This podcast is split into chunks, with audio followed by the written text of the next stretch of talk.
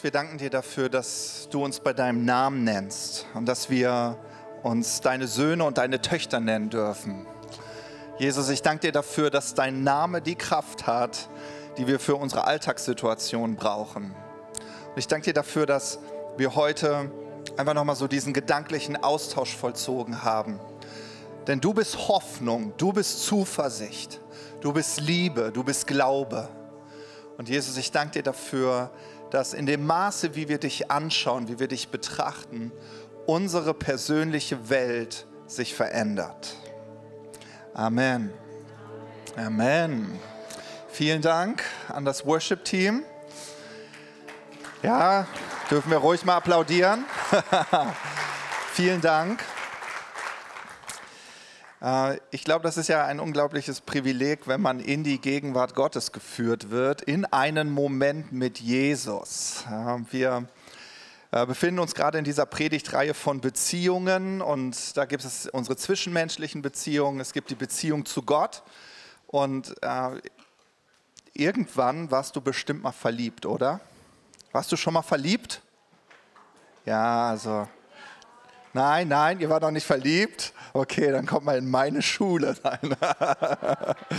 Jeder von uns war mal verliebt und dann gibt es diesen Moment, wo man sich so in diese Augen schaut. Und das ist, wozu Jesus dich immer wieder einlädt. Jesus will dir in die Augen schauen, lädt dich ein, dass du ihm in die Augen siehst ähm, weil dieser Moment einfach verändernd ist. Und deshalb ist das uns auch als evangelische Freikirche so wichtig, uns wirklich Zeit zu nehmen in diesem Lobpreis. Vielleicht ist das neu für dich und du sagst, ah, ich, das ist auf jeden Fall eine richtig schöne Musik und vielleicht kannst du damit noch nicht so viel anfangen, aber uns ist das so sehr wichtig und ähm, wir stimmen uns ja nie ab, das machen wir nicht. Also ich gehe jetzt nicht zu Johanna und sage, Johanna übrigens, diesen Sonntag spielst du mir mal die fünf Lieder. Das machen wir nicht. Ähm, und wir haben, wir haben in diesem Lied, also diese Aussage gesungen, dass Jesus ein sicheres Fundament ist. Ja? He is a firm foundation. Äh, und das führt uns auch wieder zu dem Thema Beziehung. Und das ist, was ich heute für euch so ein bisschen mitgebracht habe. Äh, Levi hat heute Hour of Power Praktikum, sitzt hinten am Technikbeamer. Wir beide sind heute gute Freunde, denn ohne dich wird das heute nicht klappen. Ähm, genau, und wie wichtig auch deine persönliche Beziehung mit Jesus und was Jesus für dich getan hat für deine zwischenmenschlichen Beziehungen. Ähm, das möchte ich heute mal mit euch zusammen anschauen. Und falls du mitschreibst, das Thema der heutigen Predigt ist der Gärtner deiner Beziehungen. Klingt spannend, oder? Ich wollte das auch ein bisschen, muss so ein bisschen mysterious sein, dass ihr nicht sofort wisst, was dahinter steckt. Ist ja traurig. Ne? Sonst denkt ihr so, gähn, okay, jetzt weiß ich Bescheid, danke Matthias, ich gehe schon mal Kaffee trinken. Das wollen wir, den wollen wir nicht. Ja? Genau, wünschst du dir, dass deine Beziehungen aufblühen? Also manche wollen das, das ist schön. Ja? Das ist eine gute Frage. Ja, wünschst du dir, dass deine Beziehungen, die du hast, dass sie aufblühen? Ja, ich mag dieses Bild von Gärten, ähm, einfach weil die, jetzt kommt wieder diese Frühlingszeit, ich freue mich schon wieder auf die ganzen Blumen, die blühen werden und so, weil das bringt ja, eine das bringt ja so eine Schönheit zum Ausdruck. Und wir wissen ja, dass Gott der Schöpfer ist, er hat uns diese schöne Pflanzenwelt geschenkt. Ähm, und ich glaube, so ein machtvoller Gedanke ist, dass wachsende und blühende Beziehungen nicht einfach so passieren wie auch nicht einfach so ein schöner Garten einfach so entsteht. Ja, also wer von euch hat einen Garten? Ja, ein paar von euch. Äh, Winterzeit ist eigentlich immer schön, ist nicht so viel Gartenarbeit zu tun, es sei denn, du liebst es. Aber ist dir schon mal aufgefallen, dass dein Garten nicht von alleine schön bleibt? Ist euch schon mal aufgefallen? Ansichtssache, ne? Also genau. Manche, manche, manche mögen das, wenn es schön wild wuchert. Wenn ich die dann frage, ist das Unkraut oder eine Pflanze? Weiß ich nicht, aber ist grün, ist schön. ja? So, und, und dasselbe gilt mit deinen Beziehungen. Also Beziehungen, äh, die werden nicht einfach so schön, äh, sie werden nicht einfach so schön blühen. Genauso wie eine Pflanze zum Wachsen bestimmte Dinge braucht, Nährstoffe, Wasser, Sonnenlicht, ja, auch gute Erde ist ganz, ganz wichtig. Ähm, so braucht eine sich schön entfaltende Beziehung deine Hingabe, deinen Einsatz, deine Pflege wie die Pflege eines guten Gärtners. Und deswegen ist das eine gute Frage, die du dir stellen kannst. Ich habe ja gesagt, der Titel der Predigt ist Der Gärtner deiner Beziehungen. Und das ist, ich verrate es dir mal, das ist nicht Gott. Das ist nicht, dass du Gott wie so ein Gärtner äh, anrufen kannst und sagst, kümmere dich mal um meinen Garten, ich habe darauf nämlich keine Lust. Das kannst du leider mit deinen persönlichen Beziehungen nicht machen. Ja, vielleicht hast du es schon mal versucht und auch gemerkt, ja, sondern du bist der Gärtner deiner Beziehungen. Ja, schön. Schau dir mal deinen Nachbarn an und sag, weißt du was? Ich bin der Gärtner meiner Beziehungen.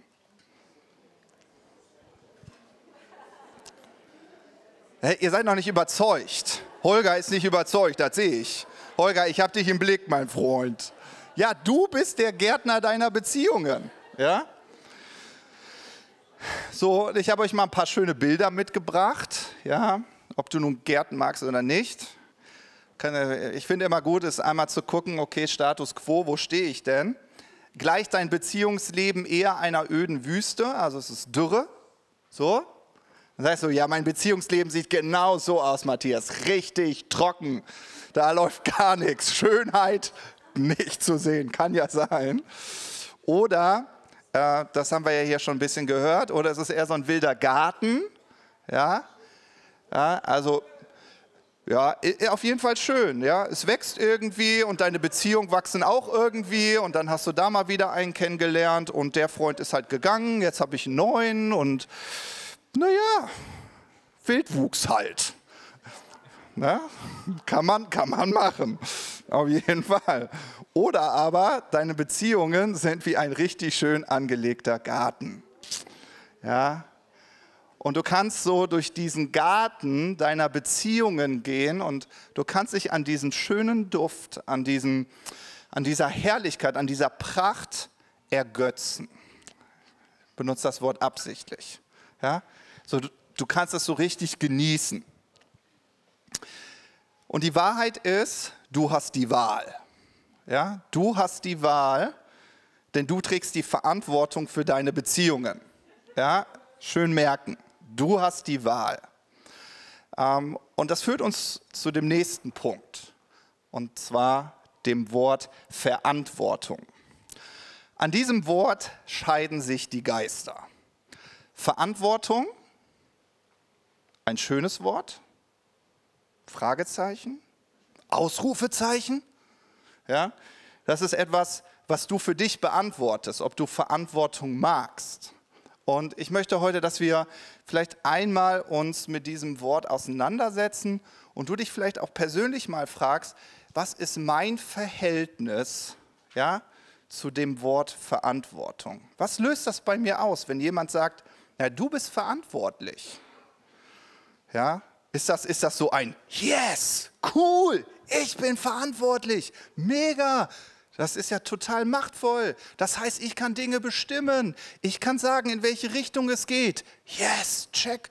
Oder jemand sagt, du bist verantwortlich und du fühlst dich total angeklagt und denkst so, lass mich in Ruhe mit Verantwortung, ja, nicht mit mir.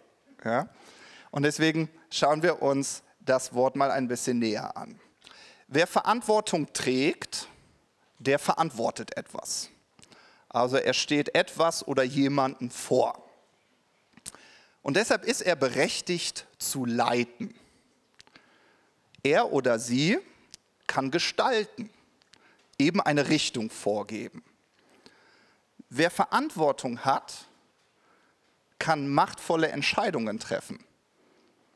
Ja, er wird bestimmt auch Fehler machen, aber so eine Person, die Verantwortung umarmt, die lernt aus den Fehlern. Ein Fehler ist kein Weltuntergang. Lerne ich draus. Aber ich liebe Verantwortung. Ja? Wer Verantwortung aber meidet, entscheidet sich ganz bewusst für Passivität. Er entscheidet sich, gelebt und bestimmt zu werden. Und dieses machtlose Denken führt dazu, dass man anderen die Schuld gibt für das, was man nicht hat und was man hat, wie die Beziehung gerade läuft, wie sie nicht läuft. Und dadurch machst du dich selbst zum Sklave der Hoffnungslosigkeit und zum Sklave des Schicksals. Vielleicht klappt's, vielleicht auch nicht. Vielleicht werden wir beste Freunde, vielleicht auch nicht. Wer weiß das schon? Ja? Ähm, ich habe euch hier so ein schönes Straßenschild mitgebracht. Ja? Und ich hoffe, dass das so ein bisschen das ist, was ihr heute mitnehmt, dass ihr sagt, Schuld streiche ich durch, den Ort verlasse ich. Passt so ein bisschen zu dem, was wir mit den Zügen heute hatten. Ne? Schuld, ja, anderen die Schuld zuzuweisen, andere schuldig zu sprechen, warum die Beziehungen nicht so schön sind, wie ihr sie haben wollt. Da machen wir schön roten Strich durch. Diesen Ort verlassen wir und wir gehen in den Ort der Verantwortung. Und ich hoffe, dass du heute auch mit diesem Wort Verantwortung Frieden schließen kannst. Warum? Weil es dich zu einem freien Sohn macht, zu einer freien Tochter der Hoffnung. Weil du in der Lage bist, Beziehungen in eine bestimmte Richtung zu lenken. Weil du die Verantwortung dafür übernimmst. Ja, deshalb nochmal die Frage an dich, willst du, dass deine Beziehungen aufblühen und gedeihen? Hm, ja, ich merke schon, ihr müsst richtig, richtig brüten gerade darüber. Ja? Und wenn du sagst, ja, ich will das, dann umarme die Verantwortung. Und sagst so, ich übernehme die Verantwortung für meine Beziehungen. Ich übernehme die Verantwortung für meine Beziehung mit Gott. Ich übernehme meine Verantwortung für, für die Beziehung zu meinen Kindern, zu meinen Freunden. Ja, ich, ich, ich übernehme die Verantwortung, weil dann kann ich es gestalten und ich kann dieser Beziehung eine Richtung geben. Äh, in dem Wort Verantwortung, vielleicht kannst du mir das nochmal an die Folie vorher ranwerfen, Levi. Also in dem Wort Verantwortung steckt ein Wort. Und ich meine, wer gut sehen kann, wird auch gleich sehen, welches Wort in dem Wort Verantwortung steckt, nämlich das Wort Antwort oder Antworten. Und ich glaube, diese Fähigkeit, antworten zu können, ja, Antworten zu finden auf die Herausforderungen und auch Probleme, die Beziehungen manchmal so mit sich bringen, ja, das ist gut. Das ist gut, wenn man antworten kann bereit zu sein, auch irgendwie ein Wissen zu umarmen, äh, wie tickt eigentlich mein Gegenüber, mit dem ich es gerade zu tun habe? Was macht ihn aus? Wie kann ich sein Herz erreichen? Ja? Und so, ich hatte ja mal darüber gesprochen, dass wir so viele Lebensbereiche haben. Weißt du, jeder Lebensbereich, wenn er sich denn im Dunkeln befindet, ja, der hat Schwierigkeiten zu wachsen und zu gedeihen. Ja? Und so wie Pflanzen Licht brauchen, ja, so wird jeder Lebensbereich von dir irgendwo diesen Lichtmoment brauchen, wo Offenbarung ist, wo Licht hineinkommt, wo du dein Ah, Wiki-Moment hast. So, ich verstehe. Ah ja, ah das, jetzt verstehe ich. Ja? Ich werde da nachher so ein paar Beispiele zu erzählen. Äh, und äh, aber das, das, das ist, was wir brauchen. Und deswegen nimm Verantwortung wahr und sei bereit, Wissen zu umarmen. Ja, wie funktioniert denn Beziehung richtig? Warum ist es so wichtig, dass ich dem anderen nicht die Schuld für die Beziehung gebe, sondern sage, okay, ich bin gerne der Schuldige, weil dann bin ich mächtig, ich bin machtvoll und kann was ändern.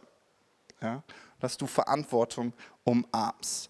Und heute möchte ich, ja, wisst ihr, ich muss ehrlich sagen, das Thema Beziehung ist schon, man kann ja alles Mögliche dazu sagen. Und ich meine, ich habe mich entschieden, heute gebe ich euch vier Punkte mit, okay? Das ist sicherlich nicht alles, was man zum Thema Beziehung sagen kann, aber aus meiner Sicht vier ganz, ganz wichtige Punkte. Und äh, die seht ihr hier auch. Ähm, ich glaube, dass für blühende Beziehungen es total wichtig ist, dass du einmal verstanden hast, dass es einfach menschliche Bedürfnisse gibt, dass es fünf Liebessprachen gibt die, und jeder Mensch mindestens eine davon hat und spricht. Du gelernt hast, auf Stärken zu fokussieren, auf deine Stärken, aber auf die, auch auf die Stärken des anderen.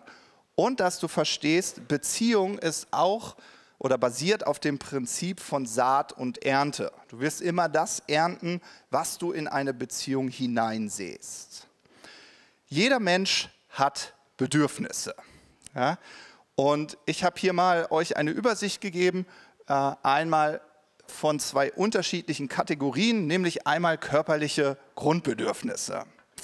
Und für alle äh, werdenden Eltern und für alle jungen Eltern Ihr werdet mir jetzt zustimmen. Ja, das sind wichtige Grundbedürfnisse, die man hat.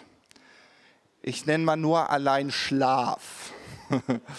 ja, ich weiß nicht, ob ihr das kennt, wenn ihr mal ein bisschen zu wenig Schlaf bekommen habt und dann am nächsten Tag ganz normal eurem Alltag nachgehen sollt und irgendwie seid ihr ganz schön leicht reizbar.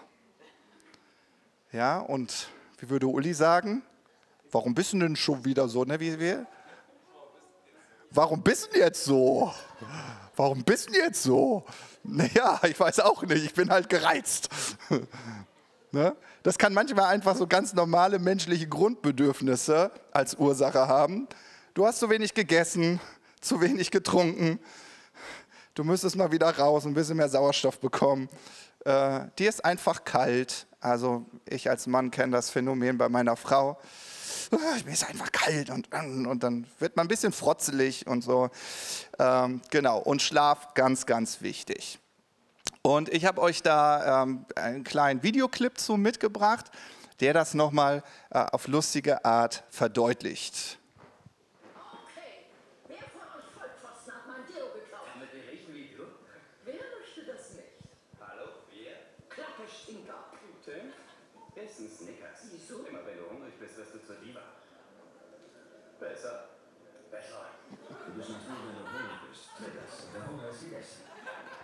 Ja, ihr kennt sicherlich die alte Snickers-Werbung, die ist jetzt schon zehn Jahre alt, aber die bringt es da irgendwie auf den Punkt. Ja?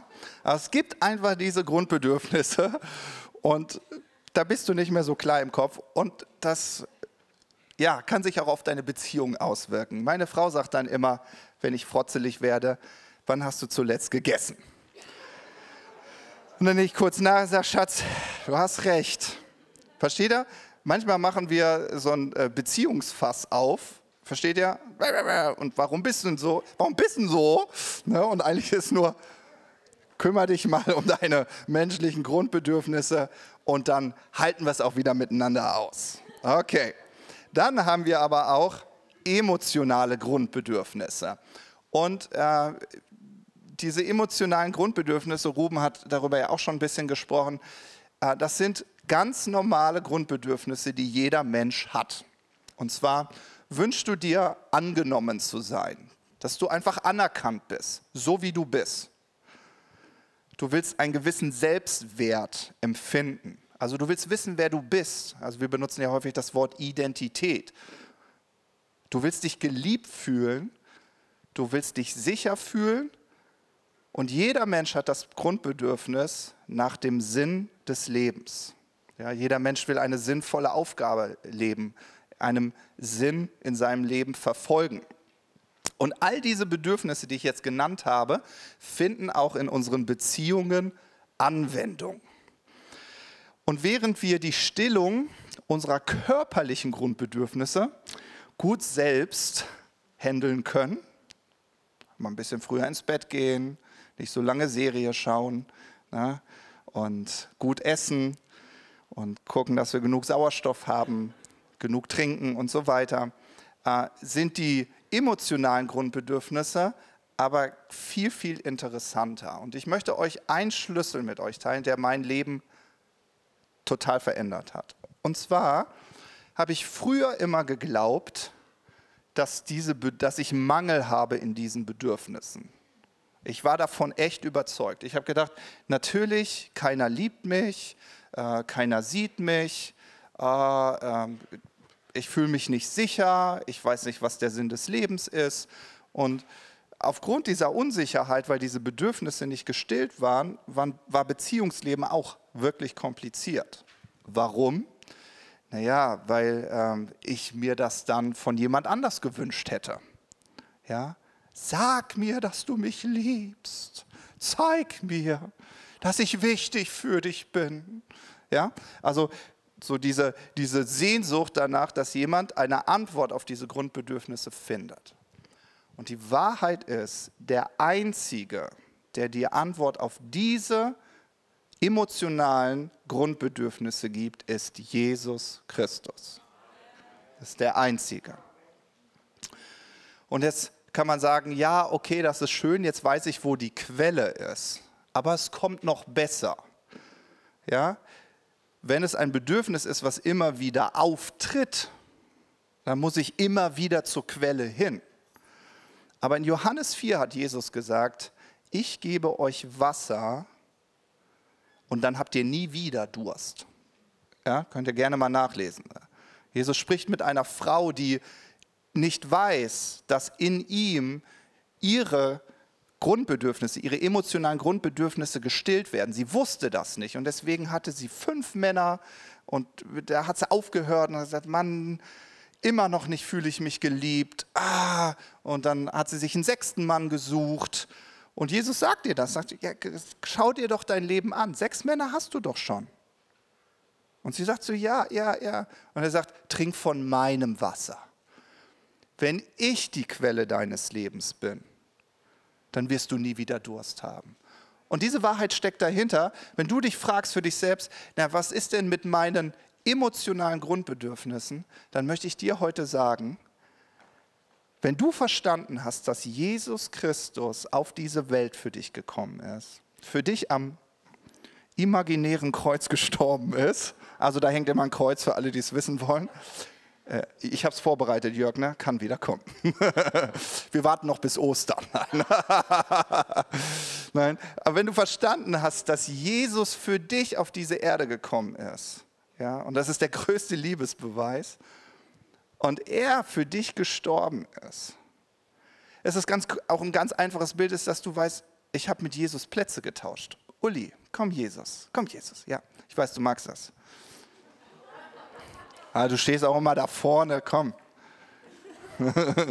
ja, zu wissen, okay, Jesus, mach mal ein bisschen Übung hier, ist für dich am Kreuz gestorben, ja, aber durch deinen Glauben an Jesus hast du ja verstanden, dass du mit Jesus Plätze getauscht hast. Ja, du hast Plätze getauscht. Und eine gute Frage, die du dir stellen kannst, wenn du dir alle Grundbedürfnisse anschaust, äh, das gucken wir mal, okay? Glaubst du, dass Jesus bei Gott vollkommen angenommen ist, vollkommen anerkannt ist? Ja, ne? Okay, äh, du hast Plätze getauscht. Was bedeutet das? Du bist auch vollkommen angenommen, vollkommen anerkannt. Ja? Hat Jesus, empfindet Jesus einen Selbstwert? Weiß Jesus, wer er ist? Steht er in seiner Identität? Absolut. Hast du Plätze getauscht?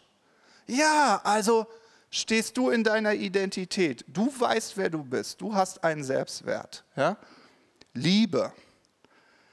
Kann der Vater im Himmel Jesus aus seiner Gegenwart schmeißen. Nein, kann er nicht. Jesus ist ohne Sünde, ist ohne Schuld. Kann er nicht. Also ist da vollkommene Liebe, vollkommene Annahme. Du hast mit Jesus Plätze getauscht. Das heißt, da ist so eine Liebe, so eine Annahme.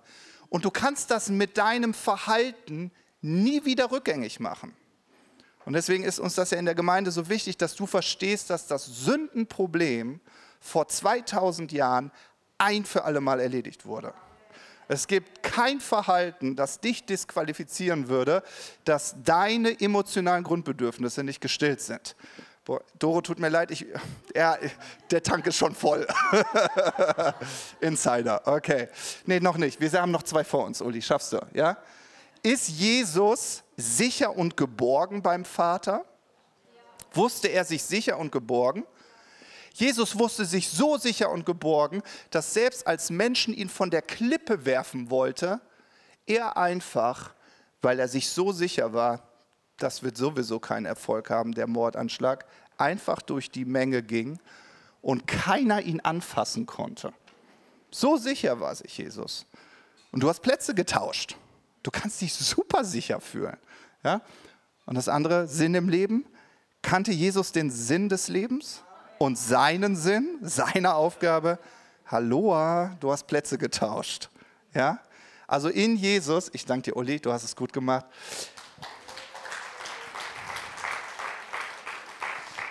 In Jesus sind diese Grundbedürfnisse gestillt.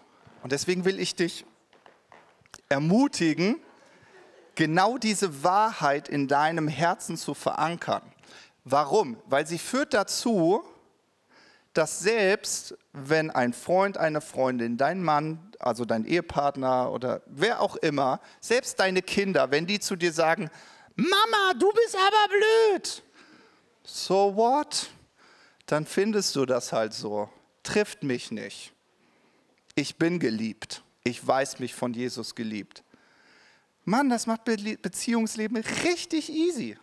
Aber wenn dich das so richtig trifft und du denkst so, ich will aber, dass du mich liebst, ja, dann, dann lässt du dich manipulieren. Dann bist du eine machtlose Person. Und dann wird Beziehungsleben so anstrengend.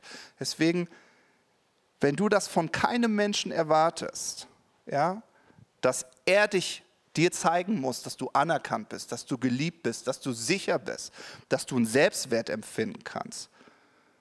Ja, wenn dein Leben nicht davon abhängt, oh, ich muss dich retten und wenn ich dich gerettet habe, das ist der Sinn meines Lebens, sondern hey, das ist dein Leben, ich habe mein Leben. Wenn du meinst, dein Leben gegen die Wand zu fahren, tut mir echt leid, aber Versteht ihr? Und deswegen, das ist so ein richtig wichtiger Baustein, dass du weißt, meine emotionalen Grundbedürfnisse, die stille ich nicht durch meine menschlichen Beziehungen, sondern Jesus. Jesus hat diese Grundbedürfnisse bei mir gestellt. Und die werden dich zu einem machtvollen Menschen machen, in Beziehung. Ja? Okay, sehr gut. Das ist so das äh, erste dieser erste Fundament. Dann schauen wir uns den zweiten an und das sind die fünf Liebessprachen.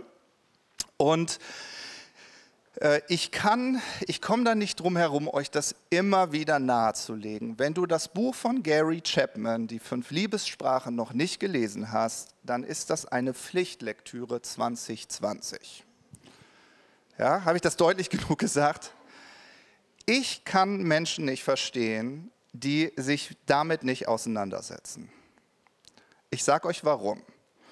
Meine Frau und ich, wir haben immer wieder mal Pärchen, die zu uns kommen äh, und die sagen, ich verstehe meinen Partner nicht, ich verstehe ihn nicht, ich liebe ihn doch, aber er fühlt sich nicht geliebt und so weiter. Und dann sitzen wir da immer und sagen, kennt ihr denn die fünf Liebessprachen? Hä? Der wie, der war? Äh, hä? Dann sage ich, du kennst nicht die fünf Liebessprachen? Ich sage, nee. Ich so, mm, okay. Dann sage ich immer, da müssen wir Abhilfe schaffen. Ja, und das ist wieder Ver Verantwortung übernehmen und umarmen.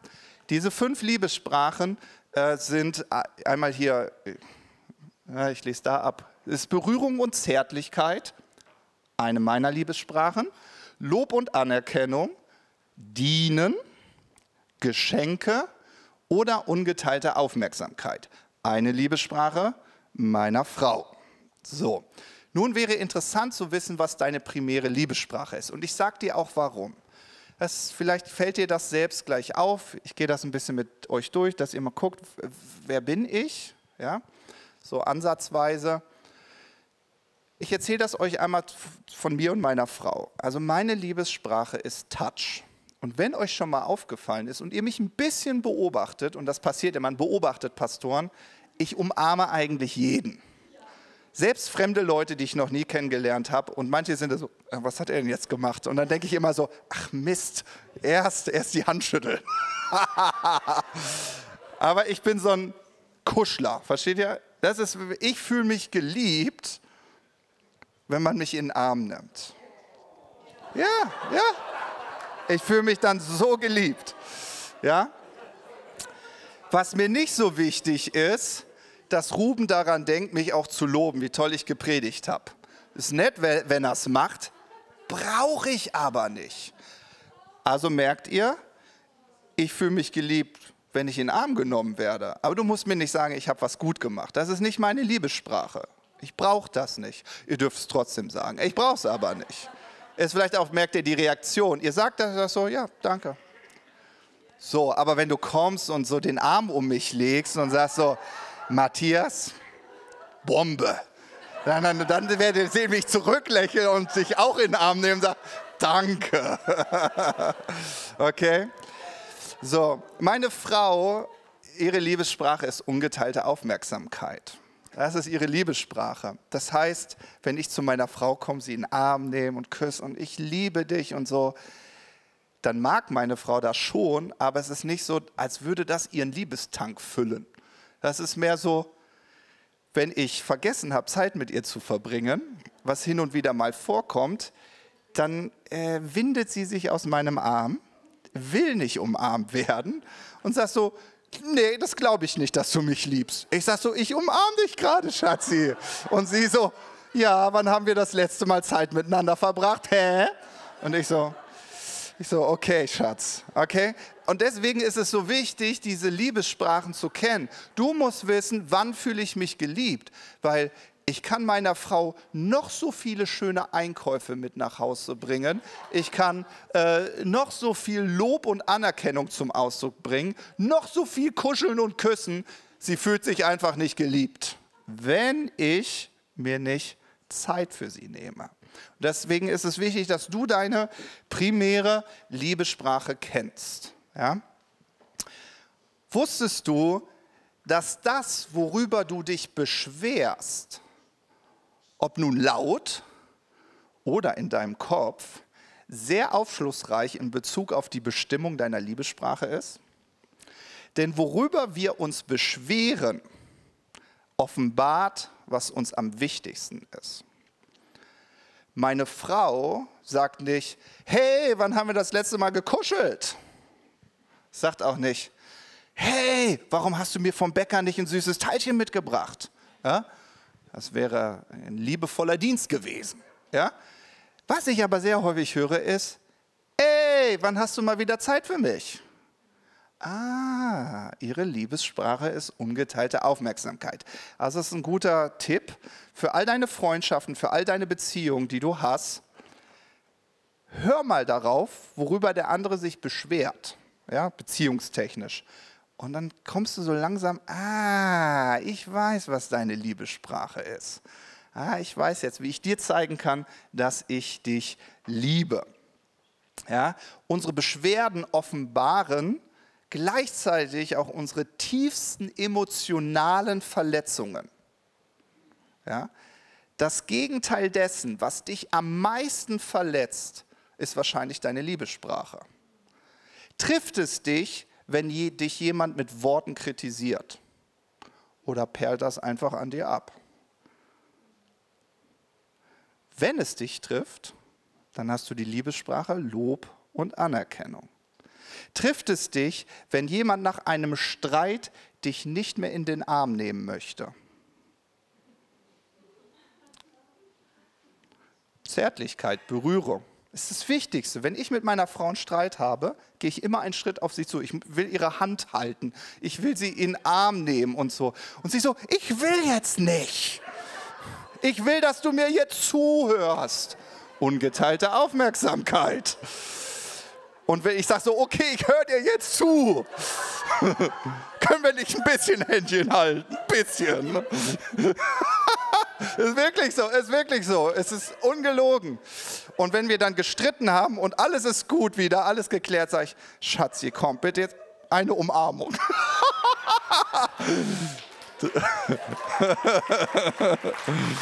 ja. Oder trifft es dich, und das habe ich in meiner Ehe dann schnell herausgefunden, trifft es dich, wenn jemand nicht mit dir sprechen möchte. Das Schlimmste, die, wenn ich meine Frau verletzen will, dann habe ich keine Zeit für sie. Und wenn wir einen Konflikt haben, dann sage ich, Schatz, ich gehe jetzt. Das geht Das ist für sie, du beerdigst gerade unsere Beziehung. Das geht gar nicht. Okay, vielleicht sagst du, das wird mich jetzt nicht stören. Ja, dann merkst du, okay, ungeteilte Aufmerksamkeit ist nicht meine Liebessprache, aber vielleicht kennst du das, dass Leute sagen, du kannst doch jetzt nicht gehen. Und dann weißt du, okay, ah, ich habe mit jemandem zu tun, dessen Liebessprache ist ungeteilte Aufmerksamkeit. Okay? Dann ist es super. Also das ist, das ist ja ist ein super Match-up, weil ihr beide dieselben äh, ihr mögt das beide, ihr fühlt euch geliebt auf dieselbe Art und Weise. Solche Pärchen gibt es auch. Ich sage nur Marvin und Verena. okay, gut. Ja. Deswegen, ich habe es schon gesagt, wie willst du deine Konflikte lösen? Wie löst du Konflikte? Ich brauche ich brauch die Berührung. Anja sagt, hör mir gut zu. Ich so, ja, okay. Also das Wissen um die Liebessprache hilft dir und mir, meinem Gegenüber so zu begegnen, dass er sich geliebt und angenommen fühlt. Und deswegen ist das eine wichtige Frage. Kennst du die Liebessprache deines Gegenübers? Zum Beispiel, mein Chef muss ich nicht in den Arm nehmen. Das weiß ich. Also, ihr braucht euch keine Sorgen über Stefan zu machen. Berührung und Zärtlichkeit ist nicht seine Liebessprache. Okay? Das ist gut zu wissen. Ich ärgere ihn nicht. Ne? also, wenn du mir zeigen willst, dass du stolz auf mich bist, gehst du zwischendurch vorbei, Stefan, klopfst einfach auf die Schulter. Bam, bam, bam. Auch gut zu wissen, ne? Ja, das, das macht das Arbeiten gleich viel schöner. Aber jetzt nehme ich euch in eine kurze Geschichte hinein, wo ihr merkt, das ist jetzt nicht so aus der Luft gegriffen. Wusstest du, dass Jesus ganz bewusst Liebessprachen gesprochen hat. Ganz bewusst. Und ich nehme euch eine in die Geschichte von Jesus und Petrus hinein. Und ich hatte eine Offenbarung am Wochenende. Ich weiß, warum ich Petrus so sehr liebe, weil neben Zärtlichkeit meine andere Liebessprache, die ganz stark ausgeprägt in meinem Leben ist, ist Dienen. Ja? Und Petrus ist ein Diener durch und durch. Und ich erkläre euch, warum. Ja? Das ist der Moment, Jesus ist am See Genezareth und er will predigen und die Menschenmenge kommt zusammen. Natürlich kommt Petrus auf die Idee, hey du Wanderprediger, dessen Namen ich nicht kenne, willst du nicht in mein Boot steigen? Ich schieb das ein bisschen raus, hast du eine Bühne? So stelle ich mir das vor, dass das so gelaufen ist, weil ich kann mir schlecht vorstellen, dass Jesus sagte, ich nehme mir jetzt einfach das Boot. Ja? Das heißt, ich glaube, Petrus hat Jesus das angeboten, hat gesagt, hier, willst du nicht in mein Boot? Also Petrus wollte Jesus zeigen, hey, ich diene dir. Das ist die Art und Weise, wie ich dich wertschätze. Woran du das bei Petrus auch noch siehst, ist, wisst ihr, Menschen, die dienen, die sind die Letzten, die gehen. Das sind die Letzten, die gehen. Kann ich dir noch irgendwo helfen? So, was ist Petrus? Ich habe ein Schwert, Jesus, ich verteidige dich. Bis zum letzten Mann. Ich diene dir. Ich, ich werde dich nicht verleugnen. Ja? Auch so Diener sind immer da. Also sie sagen so, auf, auf mich kannst du dich verlassen. Petrus war genau so. Was war das Schlimmste für Petrus? Ich glaube, manchmal habt ihr es, also manche, die diese Liebessprache nicht haben, glaube ich, die denken manchmal, na gut, dann hat Petrus Jesus halt verleugnet. Und? Kann jedem doch mal passieren. Für Petrus war das das Schlimmste, weil er versagt hat, Jesus zu lieben. Weil er als, ich will dir dienen und ich bleibe an deiner Seite. Aber wisst ihr, was das Spannende ist? Wie hat Jesus diese Beziehung geflickt? Als Jesus auferstanden ist, was macht er? Er geht nicht auf Petrus zu, sagt Petrus, lass mal reden. Ungeteilte Aufmerksamkeit, versteht er? Sagt auch nicht, Petrus, habt ihr ein Geschenk gemacht? Guck mal, ich war jetzt im Himmel, hab hier ein goldenes Schwert für dich geholt oder so. Hat er auch nicht gemacht. Ne? Was ist die Liebessprache, die Jesus spricht? Jesus dient Petrus, indem er ihn ein Frühstück zubereitet. Und irgendwie bringt Jesus so ein Statement raus und sagt so, Petrus, alles gut. Erinnerst du dich, wir haben so häufig an dem See gesessen und so häufig haben wir gemeinsam gefrühstückt. Alles ist in Ordnung, alles ist gut. Ich liebe dich. Und er bereitet ihm das Frühstück. Jetzt wisst ihr, warum ich Petrus lieber mag als Johannes. Johannes ist ungeteilte Aufmerksamkeit. Immer an Jesus Brust hängend. Ja, deswegen spricht Johannes mich nicht so sehr an. Ich könnte mir aber gut vorstellen, dass das bei mir ja und Joscha ein bisschen anders ist. Wir sagen, ja, mich spricht voll, ah, der Typ an. Ungeteilte Aufmerksamkeit. Ja, auch interessant. Okay. Und ich glaube, dass du das wissen darfst, dass Jesus ganz bewusst deine Liebessprache spricht. Ja? Ich genieße es, wenn ich im Lobpreis Gottes Gegenwart spüre. Dann fühle ich mich geliebt. Ja, wenn Gott ganz bewusst meine Liebessprache spricht. Okay. Ähm, boah, da habe ich aber richtig viel drüber gesprochen. Okay. Die nächsten zwei gehen schneller, ich verspreche es. Okay, dritter Punkt, auf Stärken fokussieren. Ich glaube, dass es in einer Beziehung wichtig ist, dankbar zu sein. Anja hat letzte Woche über Dankbarkeit gesprochen. Anja hat mit uns auch diese coole Übung gemacht mit dem Papierrohr und der Hand, die man daneben hält. Und wir haben entdeckt, warte mal, wenn ich auf mein Ziel schaue, also wenn ich ganz bewusst durch das Rohr schaue, dann entsteht ja ein Loch in meiner Hand. Ja?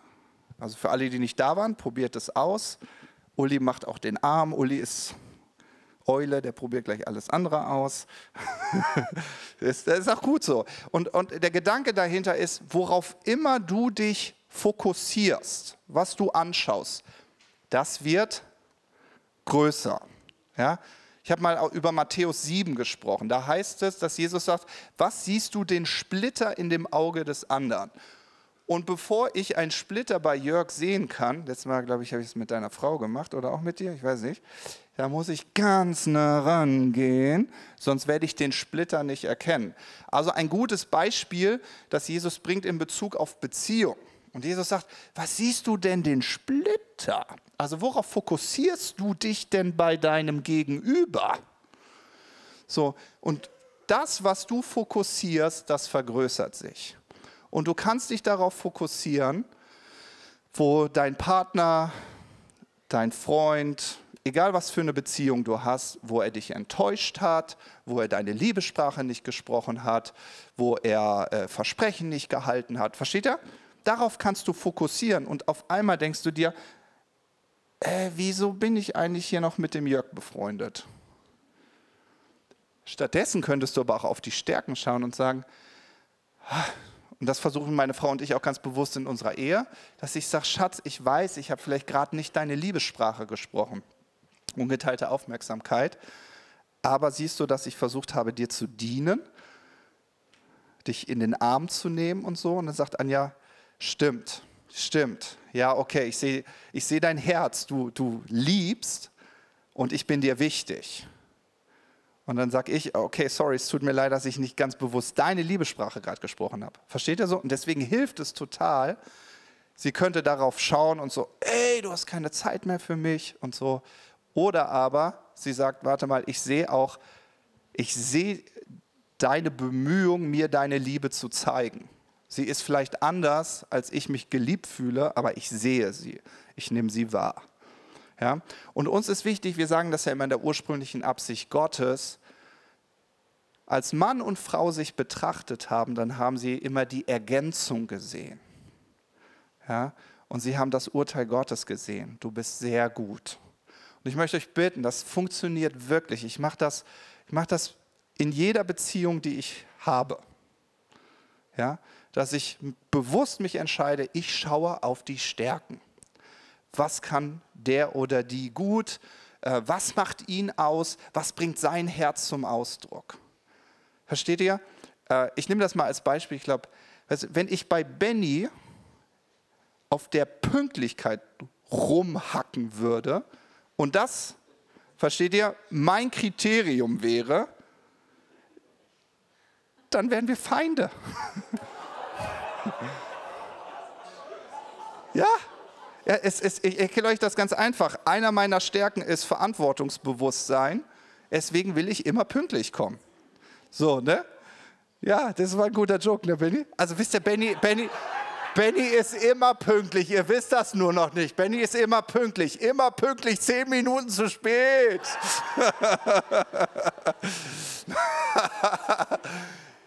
Aber ich kann auch auf seine Stärken schauen, ja?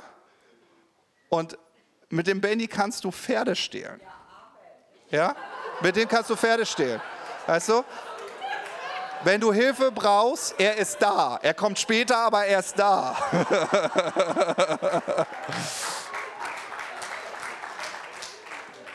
ja? Also schau auf das Gute, schau auf das, was lobenswert ist. Okay. Der vierte, äh, der vierte Punkt ist das Prinzip von Saat und Ernte. Ja? Ich erhalte immer gemäß dem, was ich sehe. Siehst du einen Apfelbaum, was bekommst du? Äpfel. Wenn ich einen Birnenbaum anpflanze, was bekomme ich? Okay. Sehe ich Liebe, ernte ich Liebe. Sehe ich ein Lächeln, ernte ich ein Lächeln. Sehe ich Gnade in die Beziehung, ernte ich Gnade. Sehe ich Dankbarkeit, ernte ich Dankbarkeit. Kurzes Beispiel. Aaron hat schon raus. Ich will ihn ja zur Selbstständigkeit erziehen, aber eine seiner Liebessprachen neben ungeteilter Aufmerksamkeit ist dienen.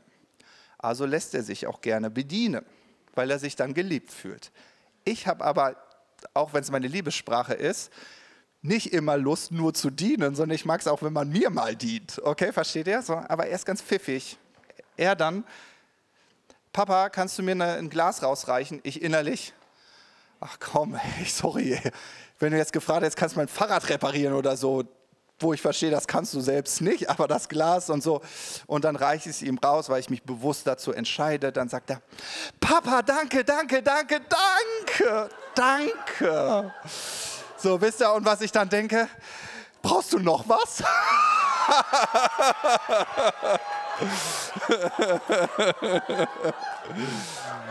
ganz schlau, ganz schlau der Junge, ganz schlau. ja? Sähst du Dankbarkeit, erntest du Dankbarkeit. Sähst du Frieden, erntest du Frieden. Ja? Zum Beispiel, es gibt so manchmal so Momente, wo man als Mann oder als Frau, ich gehe vielleicht mal auf dieses Beziehungsthema, gilt auch für Freundschaften, ist genau dasselbe. Du erwartest und denkst so, ich will, dass unsere Beziehung wieder aufblüht. Und dann denkst du in dem, warum macht er das nicht? Warum macht er das nicht? Warum bringt er mir nicht mal Blumen mit? Warum, verstehst du, du gehst so, gehst so deine Liebessprache durch, wie er dir zeigen könnte. Du könntest aber auch sagen, warte mal, warum umwerb ich nicht meinen Partner und ich überlege, was könnte ich in die Beziehung investieren. Du wirst erstaunt sein, wie verliebt du auf einmal wieder bist. Und der andere auch in dich. Ja, und das ist wieder dieses Machtvolle. Übernehme Verantwortung für deinen Beziehungsgarten. Selbe mit Freundschaften. Oh, der hat sich aber jetzt lang nicht mehr gemeldet. Ja, dann ruf du ihn halt an. Ja? So, sei nicht machtlos, sei machtvoll. Und was ich auch gelernt habe, wir sind keine perfekten Menschen. Äh, das bin ich auch nicht. Ich mache sehr, sehr viele Fehler. Aber häufig nimmt mir niemand es wirklich übel. Und ich sage immer, das habe ich von John C. Maxwell, ich habe halt Wechselgeld in der Tasche. Ich, ich habe immer Geld zum Rausgeben. Wenn ich mich verschulde, kann ich bezahlen. Ja? So, und das ist auch, weißt du, wenn du ganz viel Liebe in eine Beziehung investierst, ja, durch Komplimente, durch wirklich ehrliche, nicht so, kein Schleimzeug, ne, wisst ihr schon, was ich meine, schon ehrlich, so aufrichtige Liebe, dann hast du Wechselgeld. Und wenn du dann mal dir ein Fauxpas passiert, dann, dann kannst du rausgeben. Der andere vergibt dir viel schneller, weil du halt Wechselgeld in der Tasche hast. Ja? Das ist ein gutes Bild, oder? Also so, und deswegen, je mehr du Liebe siehst, Gnade siehst, Dankbarkeit, Frieden, Komplimente, je mehr du umwirbst, umso mehr Wechselgeld hast du in der Tasche. Das heißt, auch wenn du mal eine Niete ziehst, dir wird viel schneller vergeben. Und was weniger Stress in einer Beziehung. Okay? So, und deswegen möchte ich das euch so ans Herz legen mit diesen vier Punkten. Ja, einmal, dass du weißt, ja, es gibt körperliche Grundbedürfnisse, da bin ich verantwortlich, sie zu stillen. Es gibt emotionale Grundbedürfnisse, die sind in Jesus gestillt. Ähm, machst du mir nochmal? Der zweite Punkt ist Liebessprachen. Kenne deine Liebessprache, kenne die Liebessprache deines Gegenübers. Worauf du fokussierst, das vergrößert sich und du entscheidest, was du anpflanzt, was du sähst in deine Beziehung. Ja? Ganz praktische Tools, die dir helfen, aufblühende Beziehungen zu leben. Jesus, ich danke dir dafür, dass du gesagt hast, dass es nicht gut ist, wenn der Mensch alleine ist. Und wir verstehen darin, Jesus, dass du, äh, dass du der Schöpfer und Designer von Beziehung und von Gemeinschaft bist. Und Jesus, wir wollen, äh, wir wollen verstehen, wir wollen dieses Wissen umarmen, wie Beziehungsleben gut funktionieren kann. Und Jesus, ich danke dir dafür, dass, dass wir Verantwortung für unsere Beziehung übernehmen, dass wir nicht machtlos denken, die Schuld dem anderen geben, sondern uns selbst entscheiden und sagen, ich bin machtvoll, ich entscheide, ob diese Beziehung aufblüht oder nicht. Und Jesus, ich danke dir dafür, dass du uns ganz kreative Ideen gibst, wie wir unseren Freunden, unseren Partnern, äh, unseren Kindern, unseren Eltern zeigen können, wie sehr wir sie lieben. Und Jesus, ich danke dir dafür, dass das eine wunderbare Reise ist, einen Menschen näher kennenzulernen und ganz bewusst ja, seine Liebessprache zu sprechen. Amen. Amen.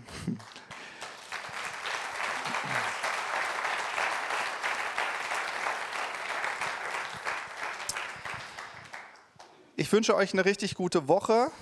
Probiert das aus. Ich freue mich immer zu hören, wenn was klappt. wenn es nicht klappt, nein, ich spreche gerne mit euch, wenn es auch nicht klappt. Aber Genau, lass uns, lass uns diese Zeugnisse auch miteinander teilen. Wir bewegen uns in diesem Bereich der Beziehung.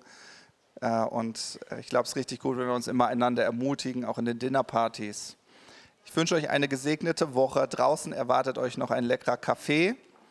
Und ja, nutzt die Zeit noch mal ein bisschen zu quatschen, euch auszutauschen.